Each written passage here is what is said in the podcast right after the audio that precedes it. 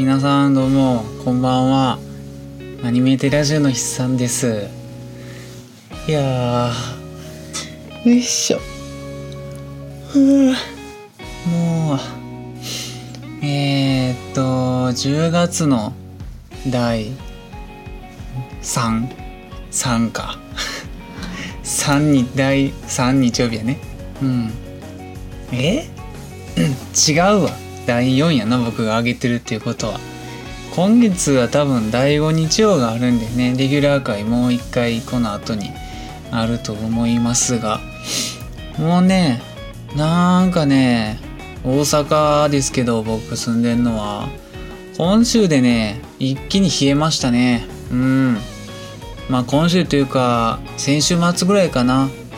10月1617日ぐらいでちょっとザーって雨降ったらもう一気にねもう冬の気候になってなっちゃって。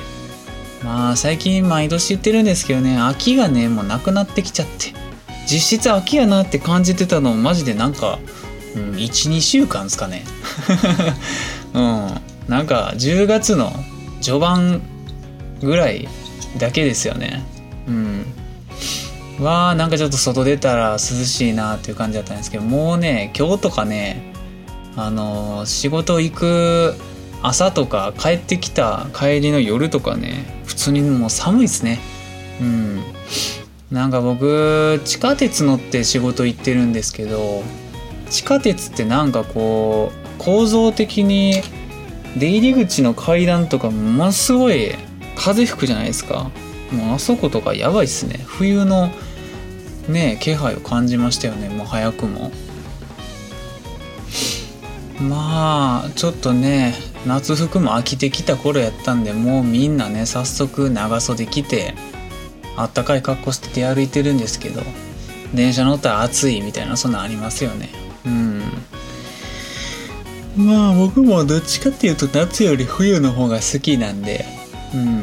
なんか来たなっていう感じです。まあそれとともにね今年もう終わりかよやべえっていう、うん、毎年恒例の感情も湧いてきてますよと、うん、まあそんなこんなでなんかね今回ね今回ちょっとねあんまりあんまりって言ったらあかんな。なあのアニメまあ今回もあのいつも通りアニメについて話すんですけどあのまあ対策っていうよりかはあのちょっとねうん。まあまたちょっとダークホース的なねこのアニメそこまで周り見てる人おらんけどくっそ面白かったわっていうやつがねあったんでねうん。是非ちょっと知ってほしいなっていう感じです。うん。でまあタイトルにも書いてると思うんでもうわかると思うんですけどちょっと「オットタクシー」っていうねアニメがねちょっとね今年見たアニメの中でも結構もう3本に入ってますね。うん。またねちょっともう年末って言っても次とその次しかないですけど12月の個人会とかでねまた2021年のアニメちょっと決めたいんですけど。ていうかなんか去年こんなんやった気がするんですけどどんな体でやってたかちょっと忘れましたね。うん。まあなんかややろうと思ってるんでそれにね入ってくるかな。オートタクシーは。うん。でまあちょっとそれについて話そうかなって思うんで。ちょっと内容そんなに濃くないかもしんないですけど。ちょっとね概要だけね。あのー、ああバイクが、うん、説明してね。なんか是非見てもらえたら嬉しいなっていう感じです。じゃあ本編いきます。うん。でね「オットタクシー」っていうアニメがね面白かったんですけどこのアニメね一番最初に言っとかなあかんことがすげえ大事なことが一個だけあってあの絶対にネタバレしちゃダメなんですよ。そういう系のアニメなんですよね。うん。そう。ジャンルで言うとねえー、っとミステリーになるんかな。うん。まあ、群像劇仕様のミステリーですよね。ちょっと、確かね、ミステリーとサスペンスの違いって最初に犯人が分かってるか分かってないかやったと思うんですけど、それで言うと多分ミステリー。うん。まあ犯人っていうかね、犯人か。うん。なんかその、か黒幕みたいなが、あの、最後まで分からんっていう意味で言うとミステリーになるんかなって思うんですけど、えー、っと、全12話かな ?13 話。うん。13話の、えー、普通のテレビアニメで、今年の4月から6月までやってたアニメみたいですね。うん。だから、えー、っと、夏アニか。うん。夏アニメ、2021夏アニメになると思うんですけど、うん。なんか、えー、ごめんなさい。ちょっと話すすってしまって。うん。あのー、ね、まあ、とにかく、一番パッと見の印象で言うと、あの、登場人物全員動物の絵柄なんですよね。うん、擬人化っていうか。まあ、主、なんか、ね、あの、主人公で言うと、なんか、トド、トドかな？うん。主人公、小戸川って言うんですけど、うん。トドの見た目した二足歩行のね、トドの見た目した、なんかキャラクターが、あの、日本語喋って、るみたいな感じです。うん。なんか他にもね、ゴリラとかアルパカ、アルパカじゃないな。アルパカか。うん。とかなんか、ね、いろいろ出てくるんですけど、結構ね、あの、キャラクター、なんか、あの、動物のキャラクターって聞くと結構可愛らしい感じイメージする人も多いかもしれないんですけど、あのね、擬人化っつっても、うん、可愛いかって言われると、なんか微妙なラインを行くキャラデザしてますね。このオットタクシーは。うん。なんかね、絶妙に可愛いねって言われへんぐらいのラインです。うん。うん。まあ、可愛いっていう人も多いと思いますよ。うん。ただ、他の、なんか、動物が出てくるアニメとかに比べたら、結構ね、なんか、あの、言動とかがね、人間なんですよね。うん。そう。あまり動物にその、寄ってないっていうか、見た目だけなんですね、動物なんは。うん。言動はもうほぼ人間です。うん。動物の特徴を使った何かをするとかないんですよね。基本的に人間ができる範囲でしか、範囲のことしかしないんで。うん。そう。で、あのー、ティザーって言ったらいいんですかね。ティザーじゃない。なんかそのポスターっていうか、その一枚絵みたいな、あるじゃないですか。うん。とかも、なんかね、あの、全体的にちょっと落ち着いてる雰囲気のあの色彩っていうか、うん。あんまほんわかしてない。うん。なんかあのカラーパレットがちょっと黒寄りって言ったらいいんですかね。うん。そう。まあそれもそのはずで最初言ったんですけど、やっぱりジャンルがミステリーなんで、あんまりね、明るい話ではないんですよ。うん。ただ、めっちゃ暗いかって言われると、ストーリー全体を通して、まあ、主に小戸川主人公なんですけど、結構ね、あの、お笑い要素強かったりするんですよね、意外なことに。うん。なんかそのお笑いっていうのも、あの、簡単なね、簡単なって言ったらいいんかなちょっとわかんけど、わかんないですけど、例えばその銀玉みたいなね、お笑いじゃなくて、なんかその日常会話になんか差し込まれた、なんかその、ね、あの、ボケとツッコミっていうか、ちょっとコントっぽいんですよね。一部、シーンにおいて。うん。なんかね、まあ、なんかさっきとちょっとつながるかな。その、僕らが普通に友達と喋ってる時にやるような、ちょっと面白い、あの、面白くしようとした時の会話みたいな。うん。そう、ぐらいのやつなんですよね。うん。そう。ちょっと銀玉みたいに誇張してない感じのやつなんですけど。だからね、なんか、あのー、見ててね、終始ね、けな、なんかね、逆にそのお笑いが化学反応を生んで、なんかね、このアニメね、目が離せないんですよね。うん。1話で切切る人が、まあ、もしかしたらちょっと多いかもしんないです。まあ、あの、そんなに何もないんで。うん、1話で引きつける何かっていうのが。うん。1話はもうほんとなんかキャラクター紹介みたいな感じなんですけど、うん。そう。まあ、あのーなんで、うん。まあ、なんか、キャラクターはそんな感じと。うん。で、オットタクシーっていうタイトルなんで、えーっと、主人公の小戸川が、あの、タクシー運転手なんですよね。うん。なんか、あれ、どっちなんやろ？個人タクシーなんかな？普通の会社のタクシーなんかな？ちょっとよくわかんないですね。なんか、パッと見個人タクシーっぽいんですよ。自分の家に車庫あって、そっから出勤してるんで、どうなんやろ？普通のタクシーって、なんかね、営業所みたいなのがあって、そこにタクシー毎回、ね、返して帰ってますよね。サラリーマンみたいに通勤して。うん。なんか個人、個人税って言ったらなんかちょっとあれやな。YouTuber みたいやけど。うん。個人タクシーなんかな？うん。そう。で、その、小戸川が、まあ、タクシー、タクシー運転手っていろんな人乗せるじゃないですか。で、舞台一応、あの、現実に存在する日本と全く一緒で、えー日本の東京の話なんですけど、まあ、東京の、あの、都市部で、えー車回してる、あの、感じですよね。タクシーか。うん。いろんな人乗せて。うんで、まあ実は、あの、なんか、まあこれネタバレじゃないんですけど、この人を乗せてた、なんか重要人物を乗せてたりするとか、まあそういうやつですよね。うん。そう。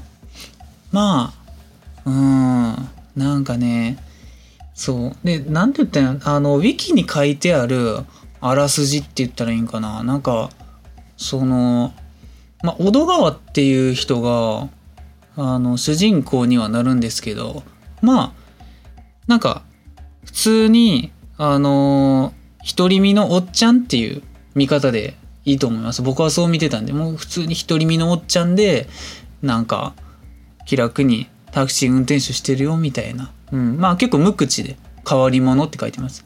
うん。少し偏屈で、偏屈で、無口な変わり者。うん。自他共に認める天外孤独の身って書いてますね。うん。まあまあまあ、そんな感じですよね。他にもいっぱいキャラクター出てくるんですけど、あのーそうやね。うん。まあ、あと何言ったらいいやろな。結構ね、声優さんとかも豪華なんですよ。うん。でも声優の話で、このアニメすっげえ面白いんですけど、あの主要登場人物の半分ぐらいが、あの、声優が、あの、お笑い芸人なんですよね。うん。そう。だからね、あんまりこの、オートタクシーの、あの、監督さんとかの、あの、記事とか読んでないんですけど、おそらくこのオートタクシーっていう作品に対して、何かしらこう、お笑いの、なんか、テーゼみたいなのが 込められてんちゃうかなって思いますよね。うん。結構作中でも、お笑いの話多いんですよね。うん。まあ、お笑いの話って多い、が多いっていうか、あの、登場人物の中に結構お笑い芸人っていうポジションのキャラクターが出てくるんですよ。うん。で、そのお笑い芸人のキャラクターの声を当ててんのがお笑い芸人なんですよ。ちょっと何言ってるか分かんなくなってきましたけど。うん。そう。まあそうじゃないキャラクターの声当ててる芸人さんもいらっしゃるんですけど、うん。なんかね、あのーこの作中に、あの、ホモ・サピエンスっていうコンビ名の、あの、芸人が出てくるんですよ。うん。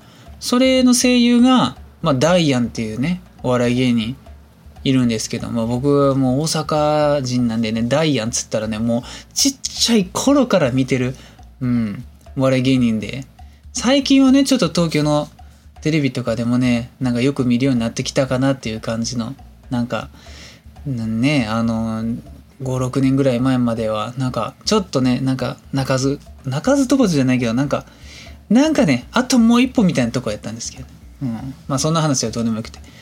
うん。このホモ・サピエンスっていうね、あの、お笑いのね、コンビの声がダイアンで、うん。これもうめちゃくちゃ主要キャラです。重要人物です。うん。で、あと、えっと、煩悩イルミネーションっていうお笑い芸人が出てくるんですけど、まあ、これの声をね、ガーリーレコードっていう、お笑い芸人の方が、まあ、声当ててて、うん、このガーリーレコードも僕はねあのこのガーリーレコードはね YouTube で人気のあのお笑い芸人ですよね。あのカイジのモノマネする。うん。そう。あと、えー、お笑い芸人のキャラクターじゃないんですけどえー、っと大門兄弟っていうミーアキャットの、まあ、双子のキャラが出てくるんですけど、まあ、それにミキっていうね、お笑い芸人。これもまた双子のお笑い芸人なんですけど、うん。まあそこちょっとね、つなげてきてるっていうか、うん。そう。ミキっていうお笑い芸人の人がね、声当てたりとか、うん。あとね、まだおるんすよ。けいっぱいおるんすよ。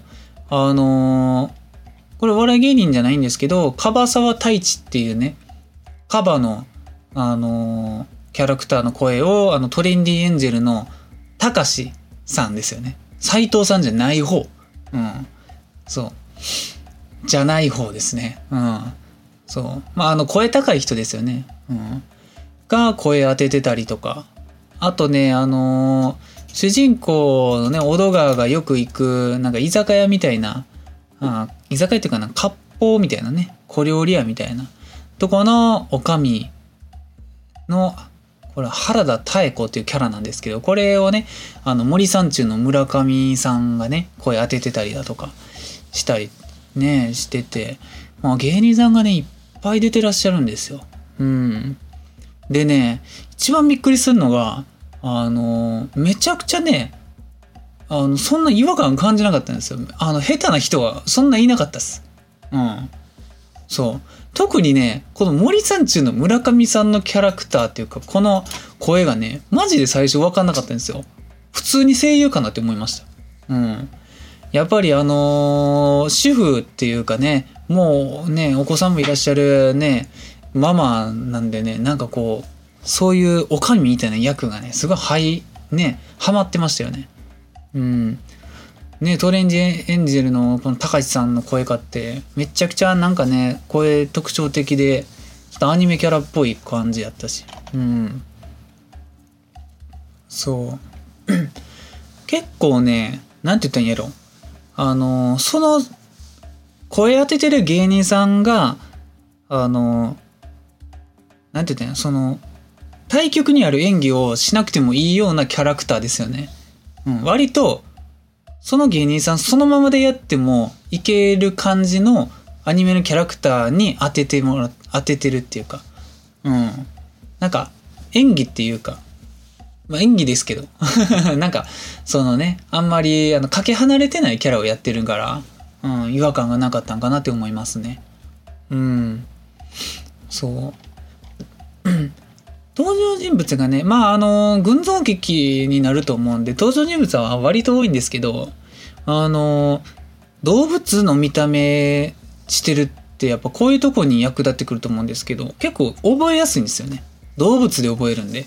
うん。あの猿のキャラねとか、うん。さっきミーアキャットの双子ねとか、うん。まあたまに名前わからん動物いますけどね。うん。この動物なんやみたいな。うん。そう。そうね。他はね、あのー、これが変わってますわ。あのー、矢野っていうね、キャラクター。山嵐のキャラクター、結構見た目可愛いね。あの、山嵐が、ね、あの、ニッと来てるんですけど、まあ、そう、キャラクターで可愛いんですけど、これがね、あのー、ラップのね、あの、メテオさんっていうんかな。なんかプロのラッパーやと思うんですけど、っていう、この人がね、あの、声当ててるみたいで、ちょっと僕あんまり知らなかったんですけど、まあこのキャラが、あの、アニメの中でもね、ラップでもう日常会話するみたいな感じで、常に韻踏んでるみたいな。うん。なんかこれも結構面白かったですね。ちょっと後半に出てくるんですけど。うん。まあまあまあ。他はね、あえて言うまでもなく名だたる声優の方が、えー、出てらっしゃいますね。うん。まあ、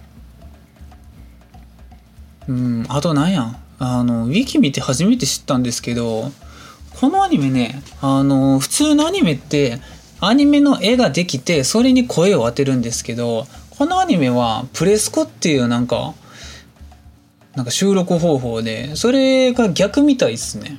初めにせあの声のあの収録を行ってでその次次っていうかその後にそれに合わせてあれなんですかねアニメの絵つけてるんですかね。うん。なんかちょっと変わってそれもあったんですかね。違和感のなさみたいなんが。うん。そうやね。なんかねまあ大体概要って言ったらこんな感じになっていくんですけど。うん。まあ主人公の元川があのー、まあ、タクシー運転手でで同時並行でそのえっ、とどこや渋谷かな？ちょっと忘れたんですけどなんかあの女子高生が行方不明になったっていう事件があの第1話から最終話にかけてあの進んでいくんですよね並行して。うん、でなんか主人公の小川があの、まあ、結構何の脈絡もなく1話からあのその事件に関わってるんじゃないかみたいなんであの物語が進んでいくんですよ。うん。そう。えー、これね、このアニメとにかくめちゃくちゃ面白かったんですよ。めちゃくちゃ面白かったんですけど、その面白さをなんか1ミリでも話そうとすると重大なネタバレになってしまう可能性があるんですよね。うん。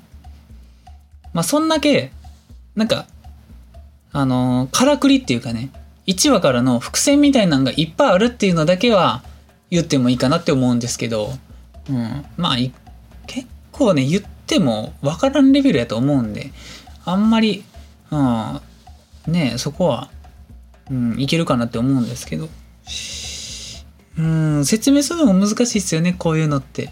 うん。だからその物語とは関係なくいいところっていうとあのまずまずっていうかこれこのアニメねうん。なんか、その、結構、大人向けなんですよね。うん。めっちゃ抽象的ですけど。うん。なんか雰囲気が結構アダルトっていうか、そんな、ね、あのー、うん、なんて言ったらいいんやろな。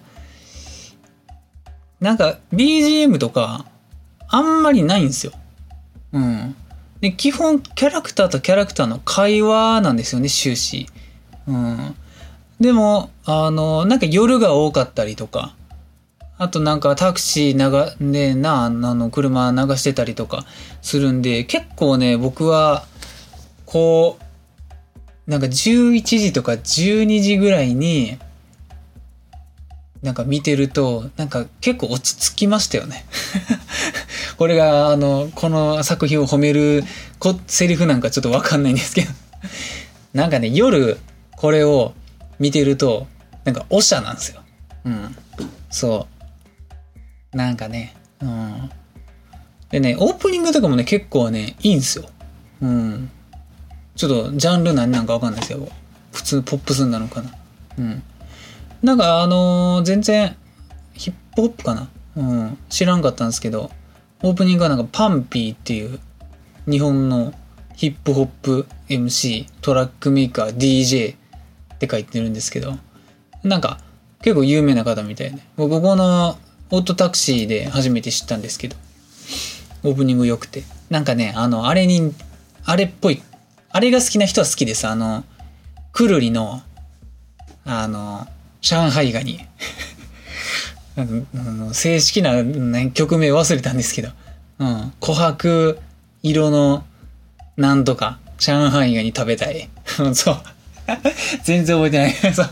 とりあえず、あの、上海ガニ食べたいの曲あるじゃないですか。うん。あれみたいな感じです。うん。なんかね、ちょっと生きってる20代後半の、あの背伸びしたい男が見ると、なんかちょっとおしゃれになった気持ちがするなんかそんなアニメです。うん。ねえ。でもねあのもうすごいアニメならではでしかあのできないトリックとかも多くてとにかくねうん。途中で見るのやめたりするのはやっぱりもったいないですね、うん、ミステリーなんで最後まで見ると意味がないっていう。うん。でもね僕はマジで途中も飽きることとかなかったですね。うん。まあ僕は前情報でもほとんどあの何にも仕入れなかったんですよ。とにかくオートタクシーが熱いっていう情報だけ聞いててそんな面白いのこのアニメと。うん。まあでもなんか僕あのー、まあ変な話人外とか好きなんで結構動物系のやつパッて食いついたりするんですけどうん。なんかファーって見ててどうやろう？体感で言うとなどこら辺やろな？うーんとそうやね。半分ぐらいかな。うん。なんか6話7話8話ぐらいからあなんかおかしいなと。うん。なんか展開変わってきたなと。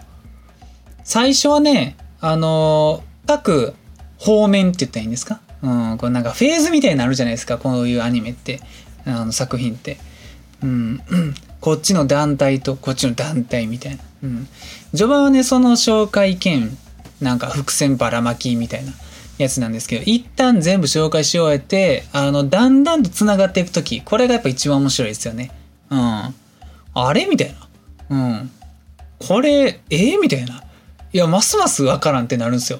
繋がるっていうよりかは、なんか、繋がる、なんか、つながりそうな片鱗を見つけて自分で考えるんですけど、逆にわからんくなるっていう。うん。いや、じゃあよくわからんくなってきたみたいな。うん。そう。考えるともっとわからんっていう。うん。そうね。いやー、これでもね、あのー、気づける人とかね、いないと思いますわ。うん。ネタバレを見んと、これ、普通に見て、これ、こういうことなのでは？って、うん。最後まで、もう全部当てれるっていうのは少ないと思いますわ。うん。せやね。僕あの、まあ、俗に言う、見た人やったらわかると思うんですけど、あの、このオドダクシーの一番のメインの謎というか、どんでん返しみたいなのがあるんですけど、それに関しては、あの、あの、ズバリ大当たりではなかったんですけど、なんか、それに近い、あの、推理みたいなのは、ちょっとできてたんですけど、ズバリではなかったですね。あ、そういうことってなったのは覚えてますわ。もうあの時の衝撃やばかったですね。一人で夜、最後、最終はやっぱり夜見てたんですけど、超えれましたもんね。ええ、マジかと。ほんまかと。うん今までの常識がみたいな。うん。いやもう、これ以上言うとちょっとあれなんで、もうちょっとやめときたいんですけど。うん。もうね、なんて言ったんやろ。しかもね、あのー、基本、主人公が普通の冴えないおっちゃんやし、あのー、他のキャラクターとかも、まあ、例えば、なんて言ったんやろうな。あのー、さっき言った、なんかホモ・サピエンスってお笑い芸人おるんですけど、あの、ダイアンがこうやってる。これ、この笑い芸人も、あの、なかなか売れへん。うん。お笑い芸人で、まあ、あの、ラジオだけやってるんですよね。うん。そう。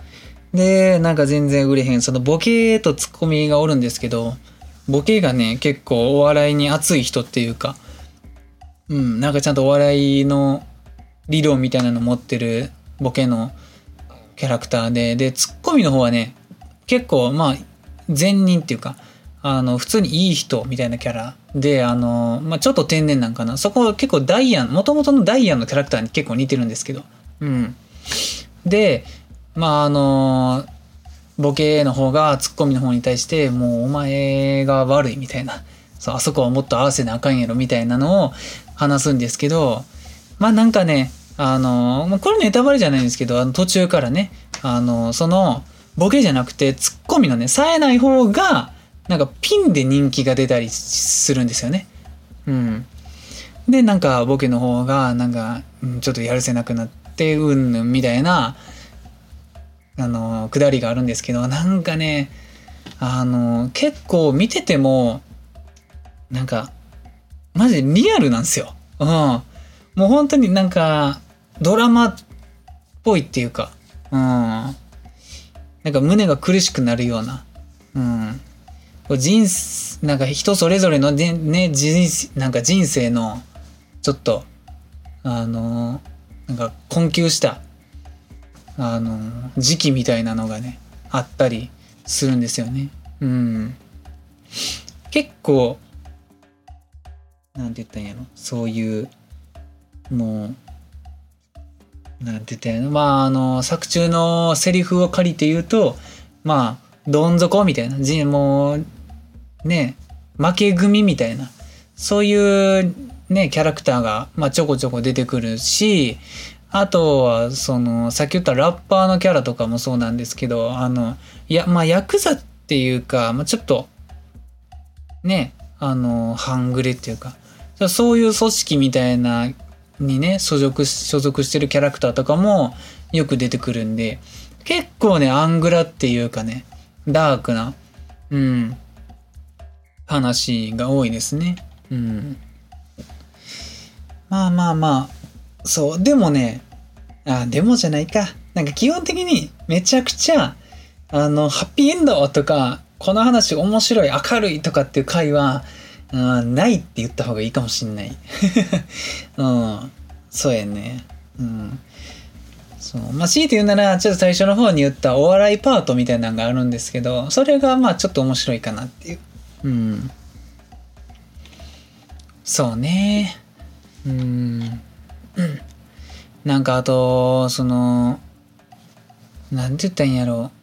その現代の日本のうんなんかカルチャーっていうかあの、風刺みたいなんが風刺みたいなのも出てきますね。うん。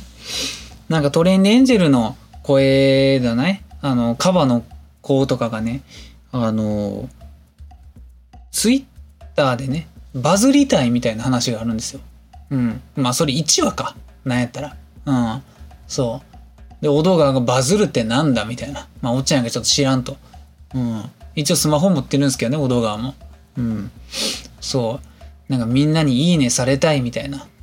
うん。もっと拡散してほしいみたいな。そう。で、まあ、お動画がな、なんでそんなことをされたいんだみたいな。まあ、なんでって言われてもみたいな。うん。まあ、最近っていうかね、もうここね、何年って言ったらいいんやろね。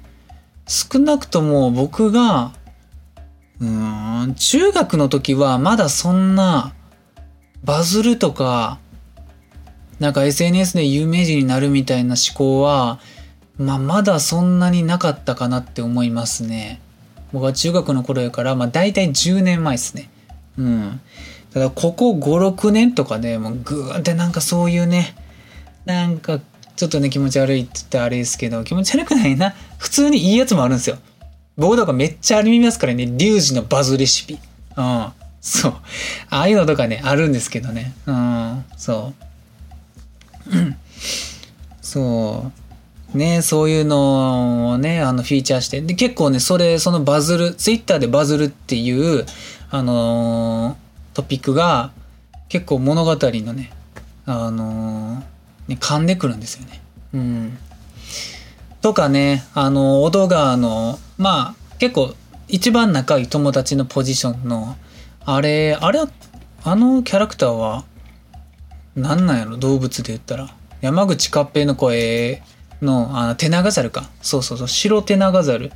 白手手長猿っていう、白手手長猿。もう、白手長猿じゃないんや。そう。まあ、白手手長猿のね、41歳の清掃員独身そう柿花英二っていうキャラクターなんですけど、うん、このキャラクターがねあのまあ最終学歴高卒で自他ともに認める冴えない風貌。そう。で、清掃員と。41歳清掃員独身。そう。っていう、まあまあまあ、あの、このキャラクターの作中のセリフで言うともうほんまになんか、自分、自身は社会から見れば掃除される側だと考えているって書いてるんですけど、まあそういうね、あの、おじちゃんのキャラクターなんですけど、途中でね、あの、マッチングアプリにね、ハマってしまってね、うん。で、そこで、モテるためにね、学歴と収入を高くね、してね、偽ってしまったりとかするっていう、そう。で、あのまあ、もちろん年収とかね、学歴高くしたらね、女の子から連絡が来て、まあ、見え張るために、見えっていうかね、嘘なのがバレないために、まあ、高いレストランとかに連れて行くんですけど、まあ、それも結局借金して連れて行ったりとかで、もう本当にね、見てて、ああ、やめてくれ、みたいな。うん、もう、マジでリアルや、みたいな。そう、結構ね、見ててやっぱ心えぐられる話がね、多いっすわ。うん。そう。ねえ。なんかね、でも、やっぱりそれも、このアニメの特徴の一つですよね。うん。結構リアルなんですよ。うん。この、ね、動物の絵柄絵柄やのにそういうのをやるっていうのがね、なんかね、見ててね、うん、なんか謎のね、化学反応でおもろいんすよ。どんどん引き込まれるっていうか。うん。そう。もう一日休みやったら見れるんでね。13話なんて。うん。お昼から見たら、ご飯、夜ご飯作る前まで見終わってますわ。うん。そうよ。ねえ。うん。よかったっすね。もうとにかくね、最後の、最後のっていうかね、全部分かった時の、なんかあのー、びっくりがね、一番いいと思うんで、見てほしい。うん。そう。まあ結局ね、あのー、去年の僕の面白かったアニメランキング、確か言ったと思うんですけど、あのー、それのね、1位をね、ね、あの多分、1位か2位を、あの、グレートプリテンダーにしてたと思うんですけど、グレートプリテンダーも、まあそういう感じですよね。うん、あれはもうちょっと毛色違いますけど、あの、そう、まああれはどっちかっていうとスカッとする系っていうか、うん。なんですけど、そう、まあ僕もしかしたらああいうのが好きなんかもしれん。うん。なんかね、そういう伏線回収していくやつが、まあみんな好きやと思うんですけど、うん。そうね。あとね、あのー、これは僕は見てる途中から知ってたんですけど、あのー、放送中ですね。あのー、このアニメが実際に4月から6月にかけて放送してる最中に同時進行、並行して YouTube でオーディオドラマが配信されてたみたいですね。うん。オーディオドラマ1.5 3話とか2.5話みたいな、なんかそういう、あのー、1.3話やったら1話と2話の間の話みたいな。うん。そう、映像とかは特になくて、もう本当にオーディオだけのやつなんですけど、まあそれが割と、割とっていうかね、ちょっとね、本編の最後に噛んできたりするみたいです。うん。これはまあ、あの、見る前に知っておいても全然損しないと思うんで、あのー、ここで情報を落としておきたいと思うんですけど、うん。だから、まあ見ながら、アニメ見ながら、そのオーディオドラマ聞いてもいいし、まあ僕は、あのー、全部アニメ見終わってから、そのオーディオドラマを、えー、1から最後まで見たって感じですかね。うん、見て、で、それ含めて、もう一回最終回付近を見るみたいな感じでしたね。うん第1話と。うん。そう。うん。そうね。まあでも、こういうメディアミックスじゃないですけど、うん。のもあったりします。うん。なんかね、まあ、最悪別にオーディオドラマの方は見なくてもわかるかなっていうわかるっていうか、見なくても、あの、物語自体は全然理解できます。うん。必須じゃないです。むしろほんまプラスアルファぐらい。うん。ただ、一箇所、もうその一箇所のシーンだけ見てへんと、なんやこれってなる。うんえ、何これって。うん。特に。何これってなるっていうか、あの、そこの、そのシーンの、えー、そ、それに気づかんみたいな。気づかないっていう感じですかね。うん。オーディオドラマ聞いてる人は、そのシーンの、それに気づくみたいな。その差だけですね。うん。さあ、ここに、ここに来たんか最終みたいな。うん。そういうやつですね。まあ、あのぜひね、ぜひね、まあほんまにそんな時間ないと思うんですけど、この、えー、オートタクシー全部見終えた後に、もう一回このね、アニメテラジオのこの回を聞いてもらったら僕が何を言いたいかっていうのはわかると思いますわ。うん。あ、あれね、みたいな。うん。そうそうそう。うん。ねえ、そんな感じですよね。うん。いやー。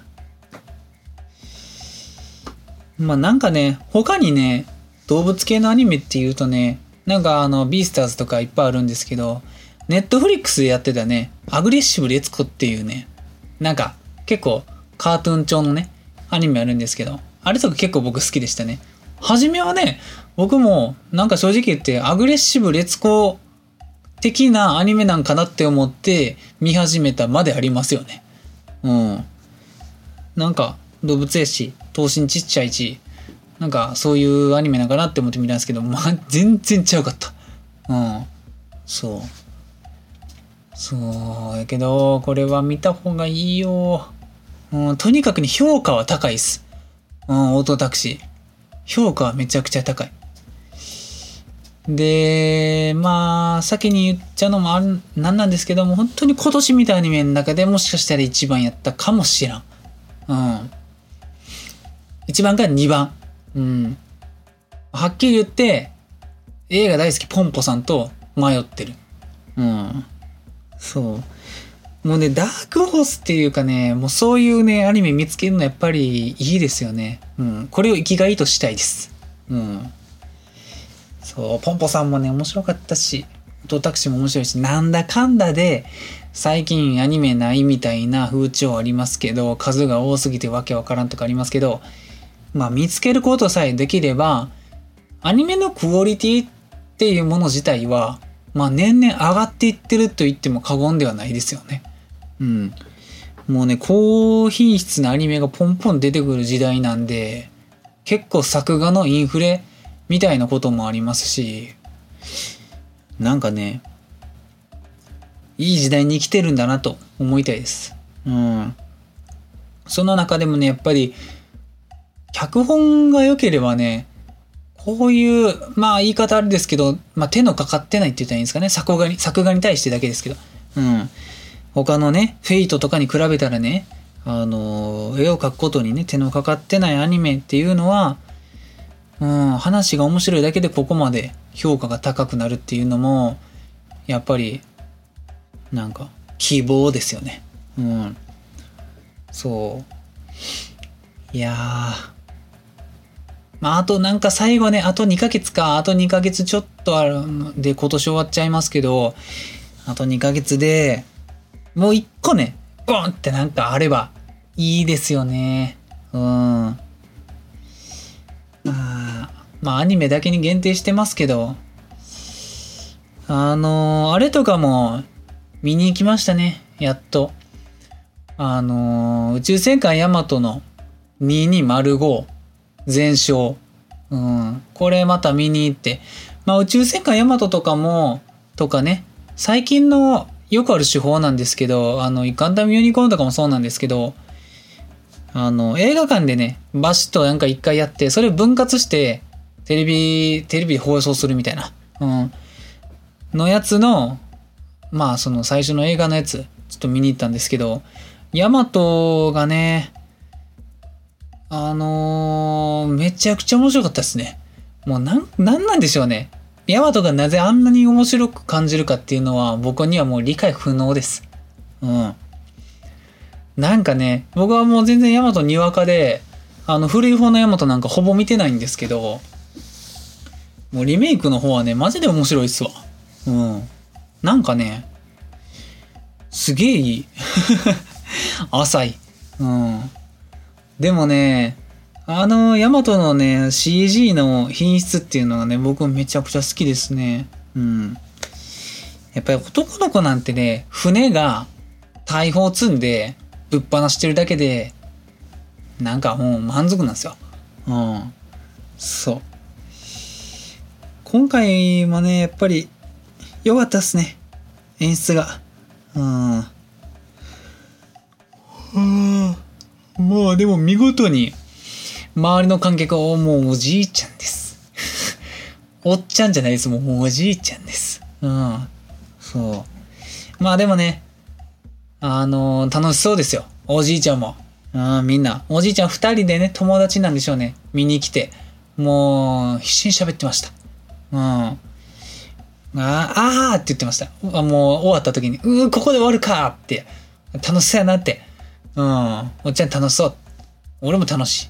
うん。まあ、そういうね、ちょっとね、世代を超えたね、つながりみたいなの、ちょっと欲しいですよね。僕も。もうね、なんかね、そういう年上の友達みたいな欲しいですよね。うん。アニメの師匠みたいなんで、僕前いたんですけど、ちょっと今会えなくて。うん。師匠がね、今はちょっと僕いないっすわ。うん。そう。何やったらもう師匠がいない間に僕がアニメを見すぎて、もう僕が代わりに師匠となれるぐらい見てるかもしれん。うん。そう。もうでも、なんか逆に感謝してる節までありますよね。今まで僕に、まあ師匠って言っても同い年の子もおるんですけど、僕は勝手に師匠やと思ってるだけなんですけど、あのー、人たちにはね、頭が上がらんす、上がらんすわね。うん。なぜあの幼少期に、なんでお前らはそんなに的確にいいアニメを俺にサジェストできたんだと問いかけたいですわ。うん。そう。まあ、それにすぐ答えてた僕もあれなんですけど、もうすぐ見る。あ、じゃあ見ようって。うん。そう。ねえ、だいぶね、小学校の中学年ぐらいから、高2か高3ぐらいにかけてね、僕はもう、必死に勉強しましたね。僕はもう勉強と言いたいです。うん、学校休んでたんでね。そう。あれを勉強と言わざるして、あれを勉強と言うしか僕には言い訳ができないんですよ。そう、あの時間をね。うん。あの不登校の時間を。うん。いやまあ、不登校って言ってもね、別にいじめられてたとかではなく、ただ単にアニメが見たいがためだけに学校休んでましたね。うん。たまに行っては、なんか授業普通に受けみたいな。うん。そう。ねえ、懐かしい。うん、今何分？もうこんな時間かもちょうどいいや。うん。じゃあ、今回これぐらいにするか。うん。じゃあ、エンディングいきます。いきます。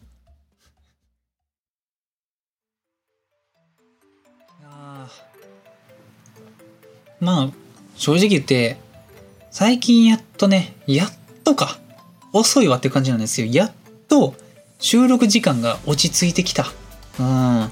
何なんでしょうね。あのー、なんか、この個人、僕の個人会の、なんか平均の動画、動画というかこのね、あの再生時間、結構やばい動画ですよ。というかね、もうあの、エヴァの時の4時間が、今考えたら、やっぱ異次元ですよね。4時間って何？うん。4時間一人で喋るって今か、よう考えたらやばないっすか？うん。しかもカットして4時間ですからね。うん。結構カットしてるんですよ、あれ。実際は、マジで6時間ぐらい喋ってましたからね。うん。いや、あれはでも、あの、自分でも弾くんですよ。弾くんですけど、なんか一周半回ってなんかもうやったな俺とうんなんか逆にもう誇らしいですよねお前お前すげえわって そうすごいがいい意味なんか悪い意味なんかさておきお前やべえわっていう。うん。そう。いや多分ねもうギュッと濃縮すると1時間ぐらいになるはずっす。うん。でもこういうねだらっとしかしたね話し方しかねあんまできないんですよね。なんかこうね台本みたいなの作ってねサクッとね要点だけ言うっていうのがねなんかねできないですよね。準備に時間がかかるからでしょうかね。うん。やればできるんですかね。ちょっとわかんないですけど。うん。かねてよりこのスタイルなんでね。うん。あーよいしょ。まあそんな感じですかね。他は別に今回言うことなかったかな。うーん。なんか他アニメのこと言うとしたらあのねあのね うん。ルパンの話もういいわっていう感じなんですけど。まあもういいかさすがに。うん。そう。まあルパンとかあと「鬼滅」のね無限列車編のあの第1話がね新規のお話で。それを多分この後見ます。うん。なんかちょっとねなんか見てなかったんで。うんでも「鬼滅」もすごいっすよね。次冬ね2022年冬アニメになるんかな。うんに「鬼滅の刃」のえっ、と2期。2期っていうかあれか。あの遊郭編が始まるんですけどまたこれも荒れますよね、うん、ヒット確実ってなかなかないですよね。これマジでヒット確実やと思うんですよ。うん。もうあの YouTube にねアップされてる なんかティザーみたいなんあったと思うんですけどもうなんか明らかにグローバルに展開する感じのなんか PV でしたよね。うん。もう地球儀回ってますせって感じだったんですけどなんかねやっぱ外人がね鬼滅も大好きなんでみんな見てくれ。そして日本の経済を潤してくれ、うん、日本の経済というか日本のアニメ業界をね潤してくれ、うん、ちょっとねやっぱりあのー、年々やっぱこういう気持ちがね大きくなってるんですけどやっぱアニメーターの給料低いままなんですよ。結局。うん。まあ実を言うとこうアニメーターだけじゃないんですけどね。日本の労働者全員今ちょっと給料低いんですけど、うん、給料低いっていうかね税金が高いんですよね。うん。なんでそんな持ってかれてんやっていう感じですよね。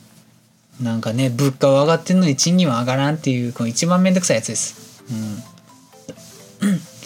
そう、まあ、だからねせめてもねなんかせめてねま、アニメーターにはいい思いしてほしいですよね。こんだけ頑張ってるんだからね。うん。なんかねでもそれでもやっぱりあのアニメーターが、まあ、足りへん実際の現場の声ってやっぱり届かないんでアニメーターがね少ないっていう話とかあるんですかね今。僕には分からないですけど。でもそれでもアニメーターなりたいって思ってる人はやっぱ多いんじゃないんですか？これだってねこんなにいっぱいアニメいいアニメがね年々ね排出されてればそれアニメでなりたいっていう人もやっぱ多いと思いますよね。うん。そう。まあどういう感じになっていくんですかね。10年先とか20年先とかアニメがもう。でもね、これはもう大変嬉しいんですけどね、あと40年、少なくとも40年ぐらいはね、生きてると思うんで、見れるんですよね、アニメを。うん、それが嬉しいです。うん。新しいアニメといえばね、うん、あとなんだよね、ハンマーバキとかがね、ちょっとネットフリックスでまたやっててね、唐突なんですよ。